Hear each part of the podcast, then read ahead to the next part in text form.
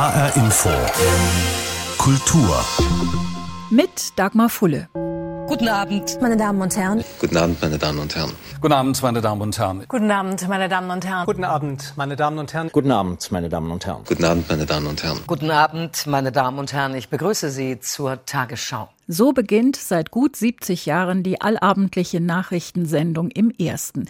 Es gab immer mal Vorschläge für Änderungen, die haben sich aber nie durchgesetzt. Inzwischen scheint diese Begrüßung vielleicht ein wenig altmodisch und ja, vielleicht auch ein wenig unvollständig, aber doch zumindest elegant zu sein in einer Zeit, in der heftig gestritten wird über Gendersterne, Schrägstriche und Binnen-Is. Wie hätten Sie es denn gern hier im Radio? Liebe Hörer, liebe Hörerinnen und Hörer, liebe Hörerinnen oder liebe Hörende. Zumindest letzteres klingt schon sehr seltsam und auch irgendwie doppeldeutig. Ein wesentliches Argument derer, die eine gendergerechte Sprache verwenden und einfordern, ist, Frauen seien bei Begriffen wie Hörer, Arzt, Minister oder Lehrer vielleicht mit gemeint, so ganz nebenbei, aber dann eben doch komplett unsichtbar und unhörbar. Außerdem sei es eine sprachliche Gewohnheit des Patriarchats, nur dazu entwickelt und gedacht, Frauen unsichtbar bleiben zu lassen und männliche Macht zu zementieren. Ganz zu schweigen von den Menschen, die sich als non-binär oder trans definieren. Dr. Eva Trutkowski vom Leibniz-Zentrum Allgemeine Sprachwissenschaft in Berlin und Professor Helmut Weiß von der Universität Frankfurt sind der Frage nachgegangen, ob das so stimmt. Kann man vom grammatikalischen Geschlecht auf das biologische schließen? Ist das so gemeint? Ist es wirklich historisch gesehen eine noch junge Erscheinung und benachteiligt das generische Maskulinum alle Menschen, die keine Männer sind? Die Antwort der beiden Wissenschaftler aus der Geschichte lautet ganz klar Nein, denn männliche Personenbezeichnungen werden für verschiedene biologische Geschlechter verwendet, seit die deutsche Sprache nachgewiesen werden kann, so Professor Helmut Weiß. Also die ältesten Belege, die wir zitieren, sind ja aus dem 9. Jahrhundert. Das ist sozusagen der Beginn des Deutschen, weil aus der Zeit die ältesten Texte des Deutschen stammen. Und man kann so weit zurückgehen, wie man will, man findet nichts anderes. Welche Quellen haben Sie denn da, wenn Sie da so weit zurückgehen in der Zeit? Was sind das denn für Schriften? Also das sind ganz unterschiedliche Art. Also je älter die Texte sind, desto thematisch eingeschränkt, weil das meistens Texte mit religiösem Inhalt sind. Einer der ältesten Belege oder der älteste Beleg, den wir zitieren, ist aus der Evangelienharmonie von Ottwit von Weißenburg. Das gilt also als früheste Dichtung des Deutschen und da wird einfach die Geschichte Jesu nacherzählt in Versform. Was sind das für Begriffe, die ja. da auftauchen? Also damals gab es ja nun noch keine Autofahrer oder Verbraucher ja, oder Studenten oder so, worüber man sich heute unterhält. Was tauchen da für Begriffe auf? Genau, also Personenbezeichnungen gab es schon immer. Und ein Teil dieser Personenbezeichnungen sind Berufsbezeichnungen, die waren früher tatsächlich Berufe, die nur Männern zugänglich waren. Aber es gibt auch soziale Rollen, sowas wie Freund, Feind, Nachbar, Lügner, Erzähler, Sünder und so weiter. Und äh, wenn man sich die Verwendung dieser Begriffe anschaut, äh, dann sieht man, dass da auch die generisch verwendet wurden, also auf Personengruppen referiert wurde, wo keine Aussage über das Geschlecht gemacht wird. Wir haben zum Beispiel einen Beleg, wo berichtet wird, dass es früher Brauch war, wenn geschlachtet wurde, dass an die Nachbarn und Freunde Würste verteilt wurden. Da kann man nicht davon ausgehen, dass nur an die männlichen Nachbarn und Freunde Würste verteilt wurden und die Frauen leer ausgingen. Heißt das denn auch, was ja heute oft kritisiert wird, dass so die weibliche Form, also die Freundin oder die Feindin oder die Zeugin oder manchmal sagt jemand heute sogar die Gästin, dass das mitgedacht wurde? Also mitgedacht ist meines Erachtens der falsche Ausdruck, sondern mit der generischen Verwendung dieser Wörter wird einfach keine Aussage darüber gemacht, ob die Referenten weiblich oder männlich sind. Insofern sind hier sozusagen Männer und Frauen mitgedacht. Aber es ist nicht so, dass in erster Linie an Männer sich das adressiert und Frauen nur mit gemeint sind, sondern es wird keine Aussage darüber gemacht, ob die gemeinten Personen männlich oder weiblich sind. Das ist der generische Gebrauch. Und der ist von Anfang an nachweisbar, weil das daran liegt, äh, also wenn man die Entstehung des Genussystems sich anschaut, dann hatte das ursprünglich nichts, aber auch gar nichts mit biologischem Geschlecht zu tun. Das Deutsche ist eine indogermanische Sprache, da gab es ursprünglich sowieso nur zwei Genera für beliebtes und unbeliebtes. Später ist ein drittes hinzugekommen. Das hatte immer noch nichts mit biologischem Geschlecht zu tun, sondern Kollektivbezeichnungen fielen darunter. Und erst später in den einzelnen Sprachen ist sowas wie eine Assoziation mit dem biologischen Geschlecht dann entstanden. Aber ursprünglich ist es einfach nur eine Einteilung des Wortschatzes in bestimmte Klassen und hatte nichts mit biologischem Geschlecht zu tun. Nun kann ich mir vorstellen, dass Ihnen die Gender-Befürworter ja. entgegenhalten, naja, kann ja sein, dass das schon immer so war, aber nur weil es irgendwas schon immer gab, ja. heißt ja nicht, dass es für immer auch so bleiben muss. Also Dinge verändern sich ja und Sprache verändert sich ja. Was würden Sie antworten? Das stimmt. Das Argument ist korrekt und äh, davon liebe ich als historischer Sprachwissenschaftler ja, weil wenn es keine Veränderung gäbe, gäbe es nichts zu erforschen. Allerdings nicht äh, in der Art, wie hier Sprachwandel initiiert wird. Sprachwandel, der erfolgreich ist, der funktioniert sozusagen von unten nach oben. Und meistens ist es auch unbewusst und nicht bewusst in die Welt gesetzt, wie das eben hier der Fall ist. Das ist sowas wie implizites Wissen, was die Leute haben und nicht explizites Wissen. So funktioniert Sprachwandel nicht. Und Sie haben jetzt das Gefühl, und damit sind Sie ja nicht allein, dass dieser Sprachwandel aus irgendeiner anderen Ecke kommt und ja viele, wie wir auch aus Umfragen wissen, sich dagegen wehren. Genau. Die Motivation ist eher eine politische oder auch, wenn man es ein bisschen negativer formulieren will, eine ideologische. Und es geht in erster Linie darum, sozusagen sich einer bestimmten politischen Klasse zugehörig zu outen, wenn man diese Art von Sprache benutzt. Und alle anderen, die das nicht machen, werden diskriminiert, kann man fast sagen. Und häufig auch in die rechte Ecke gestellt, obwohl das nicht zutrifft. Und die Umfragen, die es gibt, zeigen alle ganz eindeutig, dass die meisten das ablehnen. Auch Frauen? Auch Frauen. Meine Co-Autorin ist ja eine Frau. Und es gibt und vor allem gerade auch Frauen aus dem Osten, die ja schon wesentlich länger in Männerberufen gearbeitet haben, als Maurer zum Beispiel, die lehnen das mehrheitlich auch ab, weil die sagen, ich bin nicht Maurerin gewesen, sondern Maurer. Es gibt allerdings Belege dafür, dass Menschen, wenn sie Begriffe hören wie Maurer oder Arzt oder Lehrer oder Professor, dass sie dann eben wirklich erstmal an einen Mann denken. Mhm. Auch dazu gibt es ja Umfragen. Politiker und Politikerinnen, mhm. sage ich jetzt mal, ähm, sprechen ja nahezu ausnahmslos von Bürgerinnen und Bürgern, von Verbraucherinnen und Verbrauchern, Wählerinnen und Wählern. Sie merken schon, ist ein bisschen lang, ist ein bisschen umständlich, aber ist das eine Lösung? Also wenn man Leute direkt anspricht, dann ist es eine Frage der Höflichkeit, beide Geschlechter zu adressieren. Da gibt es natürlich auch Einwände dagegen, weil es ja mehr als zwei Geschlechter gibt. Dann fühlen sich die, die nicht unter diese beiden Geschlechter fallen, wieder benachteiligt. Deswegen wird dann propagiert eben diese Form mit dem Sternchen, das mit dieser Pause gesprochen wird, also BürgerInnen ich sehe Ihnen am Gesicht an, dass Ihnen das nicht gefällt. Es hat gewisse Schwierigkeiten. Also erstens ist es schwer aussprechbar, weil es einfach ein Laut ist an dieser Stelle, der im Deutschen eben nicht vorkommt an dieser Stelle. Und zweitens, wenn man das versucht, überall anzuwenden, also zum Beispiel bei Komposita, also sowas wie Bürgerverein, normalerweise so, dass dieser Erstbestandteil nicht verändert. Deswegen geht eigentlich auch sowas nicht wie Bürgerinnenverein. Also da stößt man sehr schnell an seine Schwierigkeit. Das verdoppelt, verdreifacht sich, äh, wenn man dann versucht, mit Pronomen wieder darauf zurückzuverweisen oder darauf Bezug zu nehmen. Also sowas wie Idee, jeder Teilnehmer in der, die, also es wird ganz, ganz kompliziert und es ist schlicht nicht sprechbar. Also man kann versuchen, das in der Schrift zu machen, aber sprechbar ist es einfach nicht. Das ist das eine. Das andere ist, es gibt ja eigentlich mit dem generischen Maskulinum eine sprachökonomische Lösung. die immer schon funktioniert hat. Dagegen wird häufig auch vorgebracht, dass das eben Frauen unsichtbar machen würde und es verhindern würde, dass Frauen in Männerberufe zum Beispiel ein. Das ist einfach falsch. Also wenn man sich anschaut, die Mehrheit der Apotheker sind Frauen inzwischen, die Mehrheit der Lehrer sind Frauen, die Mehrheit der Studenten sind Frauen und so weiter.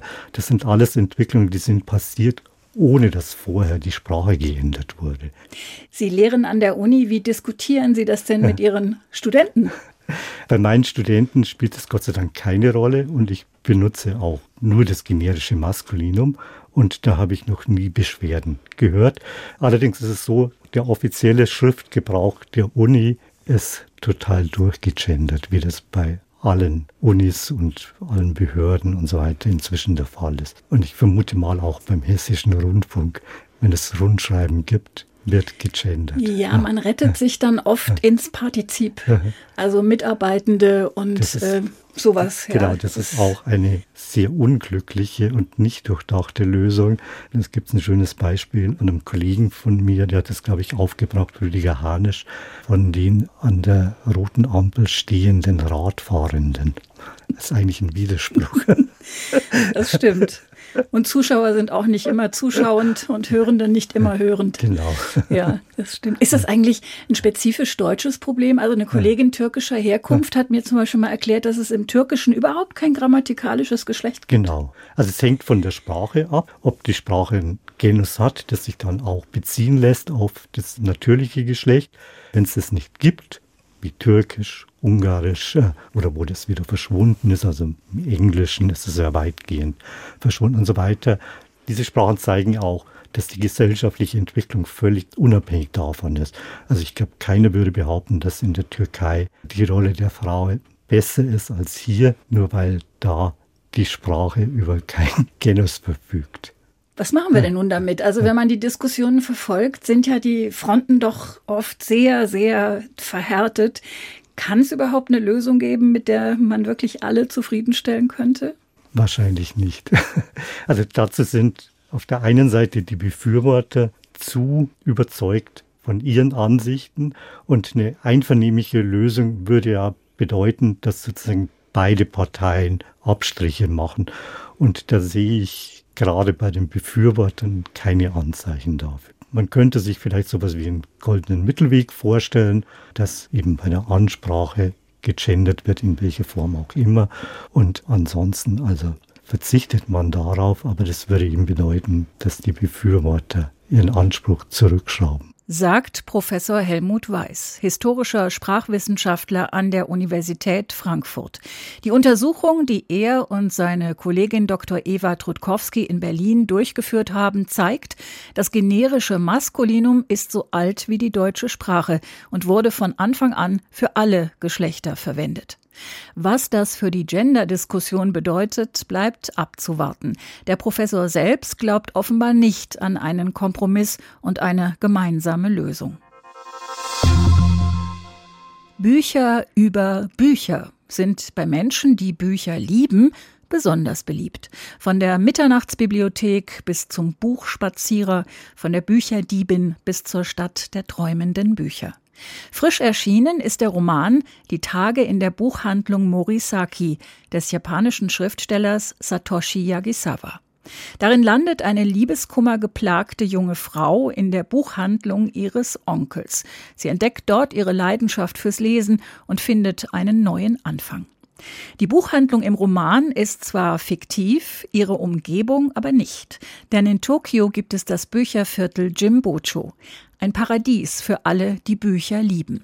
Unsere Korrespondentin Katrin Erdmann ist dort mit Satoshi Yagisawa auf Entdeckungsreise gegangen. Eines gleich vorweg. Heimelig und gemütlich ist das Viertel Jimbocho nicht. Eher trubelig und laut. Viele Universitäten und Verlagshäuser befinden sich hier, altmodische Cafés und eben 130 Buchgeschäfte. Die meisten davon Antiquariate. Und genau in so einem spielt der Roman von Satoshi Yagisawa. Der Autor wohnt zwar nicht in dem Viertel, aber ich mag Jimbocho einfach sehr gern. Weil ich Bücher schon immer mochte, bin ich als Oberschüler sehr oft hierher gekommen. Als ich das erste Mal hier war, hat mich das Viertel sehr beeindruckt, all diese vielen Buchgeschäfte. Und deshalb habe ich einen Roman darüber geschrieben. Und in dem beschreibt der Schriftsteller liebevoll das Charakteristische der Buchhandlungen. Dass sich vom Boden bis zur Decke Lesestoff stapelt und irgendwo dazwischen der Händler in einer Ecke sitzt und auf Kundschaft wartet. Genau diese Unordnung, dieses alles auf einmal, so viele Schätze, die man heben kann, das ist das, was diese Händler ausmacht und das ist genau das Besondere. Zu dem weitläufigen Viertel gehören die Hauptstraße, die Yasukuni Dori und einige wenige Nebenstraßen. Die Buchhändler haben sich alle auf der Südseite angesiedelt, sodass ihre Auslagen nach Norden zeigen, damit die Bücher nicht so schnell ausbleichen, wenn sie in den Schaufenstern ausliegen oder auf der Straße ausgestellt werden. Oft stehen ganze Bücherpacken vor den Eingängen, an vielen baumelt ein mit Hand geschriebenes Preisschild. In Jimbocho lassen sich Geschichte und Geschichten atmen zwischen den Buchdeckeln und durch Menschen wie Kanji Yagi. Er trägt Socken und Badelatschen und stützt sich auf seinen Gehstock. Sein Geschäft hat eine lange Tradition. Ich betreibe diesen Buchladen hier seit ungefähr 60 Jahren. Mein Vater war schon Buchhändler. Als ich die Uni abgeschlossen hatte, stand der Laden hier zufällig zum Verkauf und ich habe mich spontan zum Kauf entschieden. Ich bin also Buchhändler in zweiter Generation. Und das mit einem Sortiment von 25.000 Büchern. Hauptsächlich Romane und Belletristik.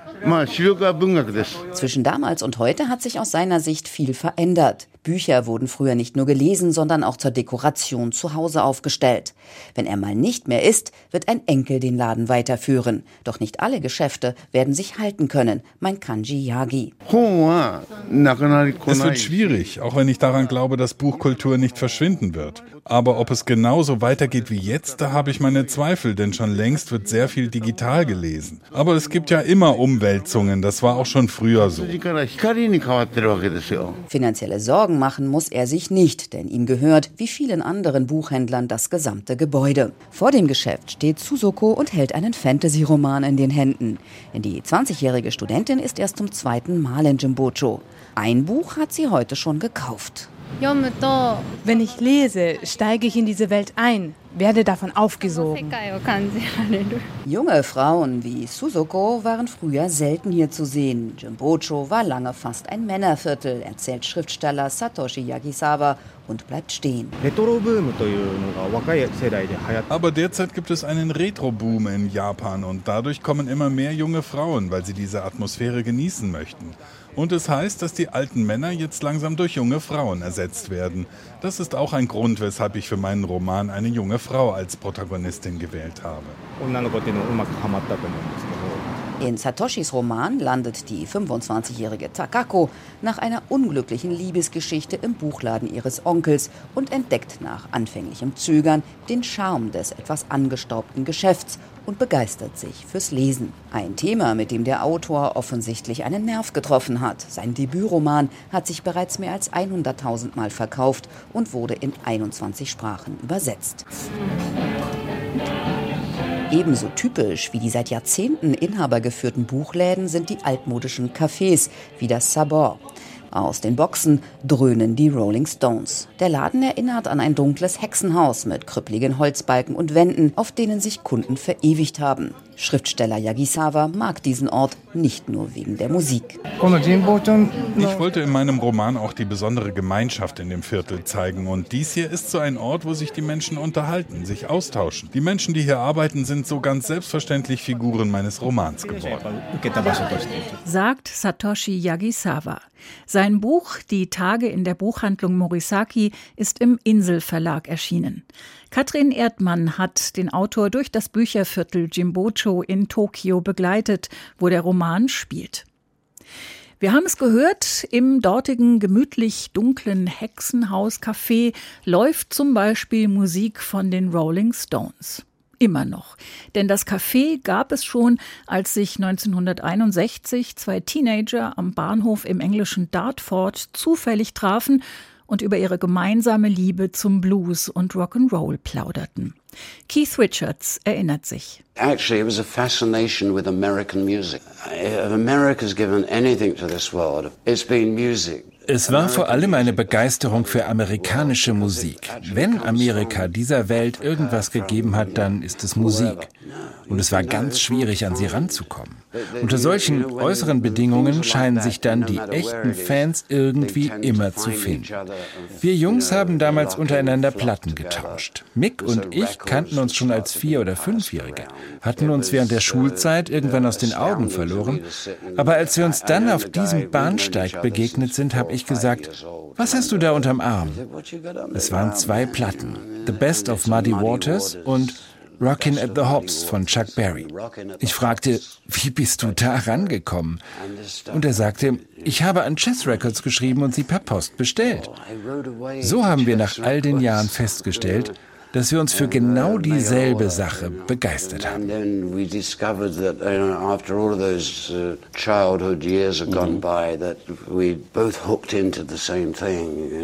Es hat dann noch einen Moment gedauert, bis die Band komplett war. Mit Brian Jones, Charlie Watts und Bill Wyman. Und dann, im Juni 1963, erschien die erste Single der Rolling Stones. Vor genau 60 Jahren. Es war eine Coverversion von Come On. Das Original stammte von Chuck Berry und klang ein bisschen nach dem zu der Zeit sehr angesagten Twist.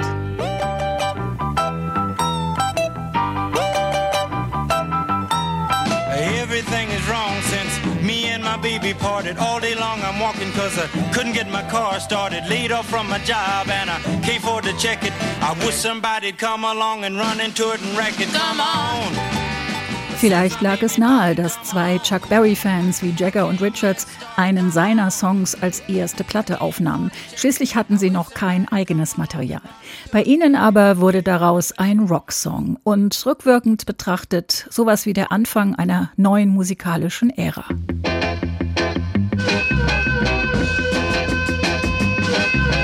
Everything is wrong since me and my baby parted. All day long I'm walking cause I couldn't get my car started. Later from my job and I can't afford to check it. I wish somebody come along and run into it and wreck it. Come on. Jagger und Richards waren nicht besonders überzeugt davon. Ihr Manager hatte sie überredet, den Song aufzunehmen.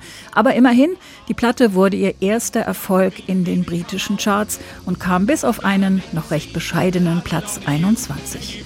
Das ist jetzt genau 60 Jahre her. Come on. Come on. Come on.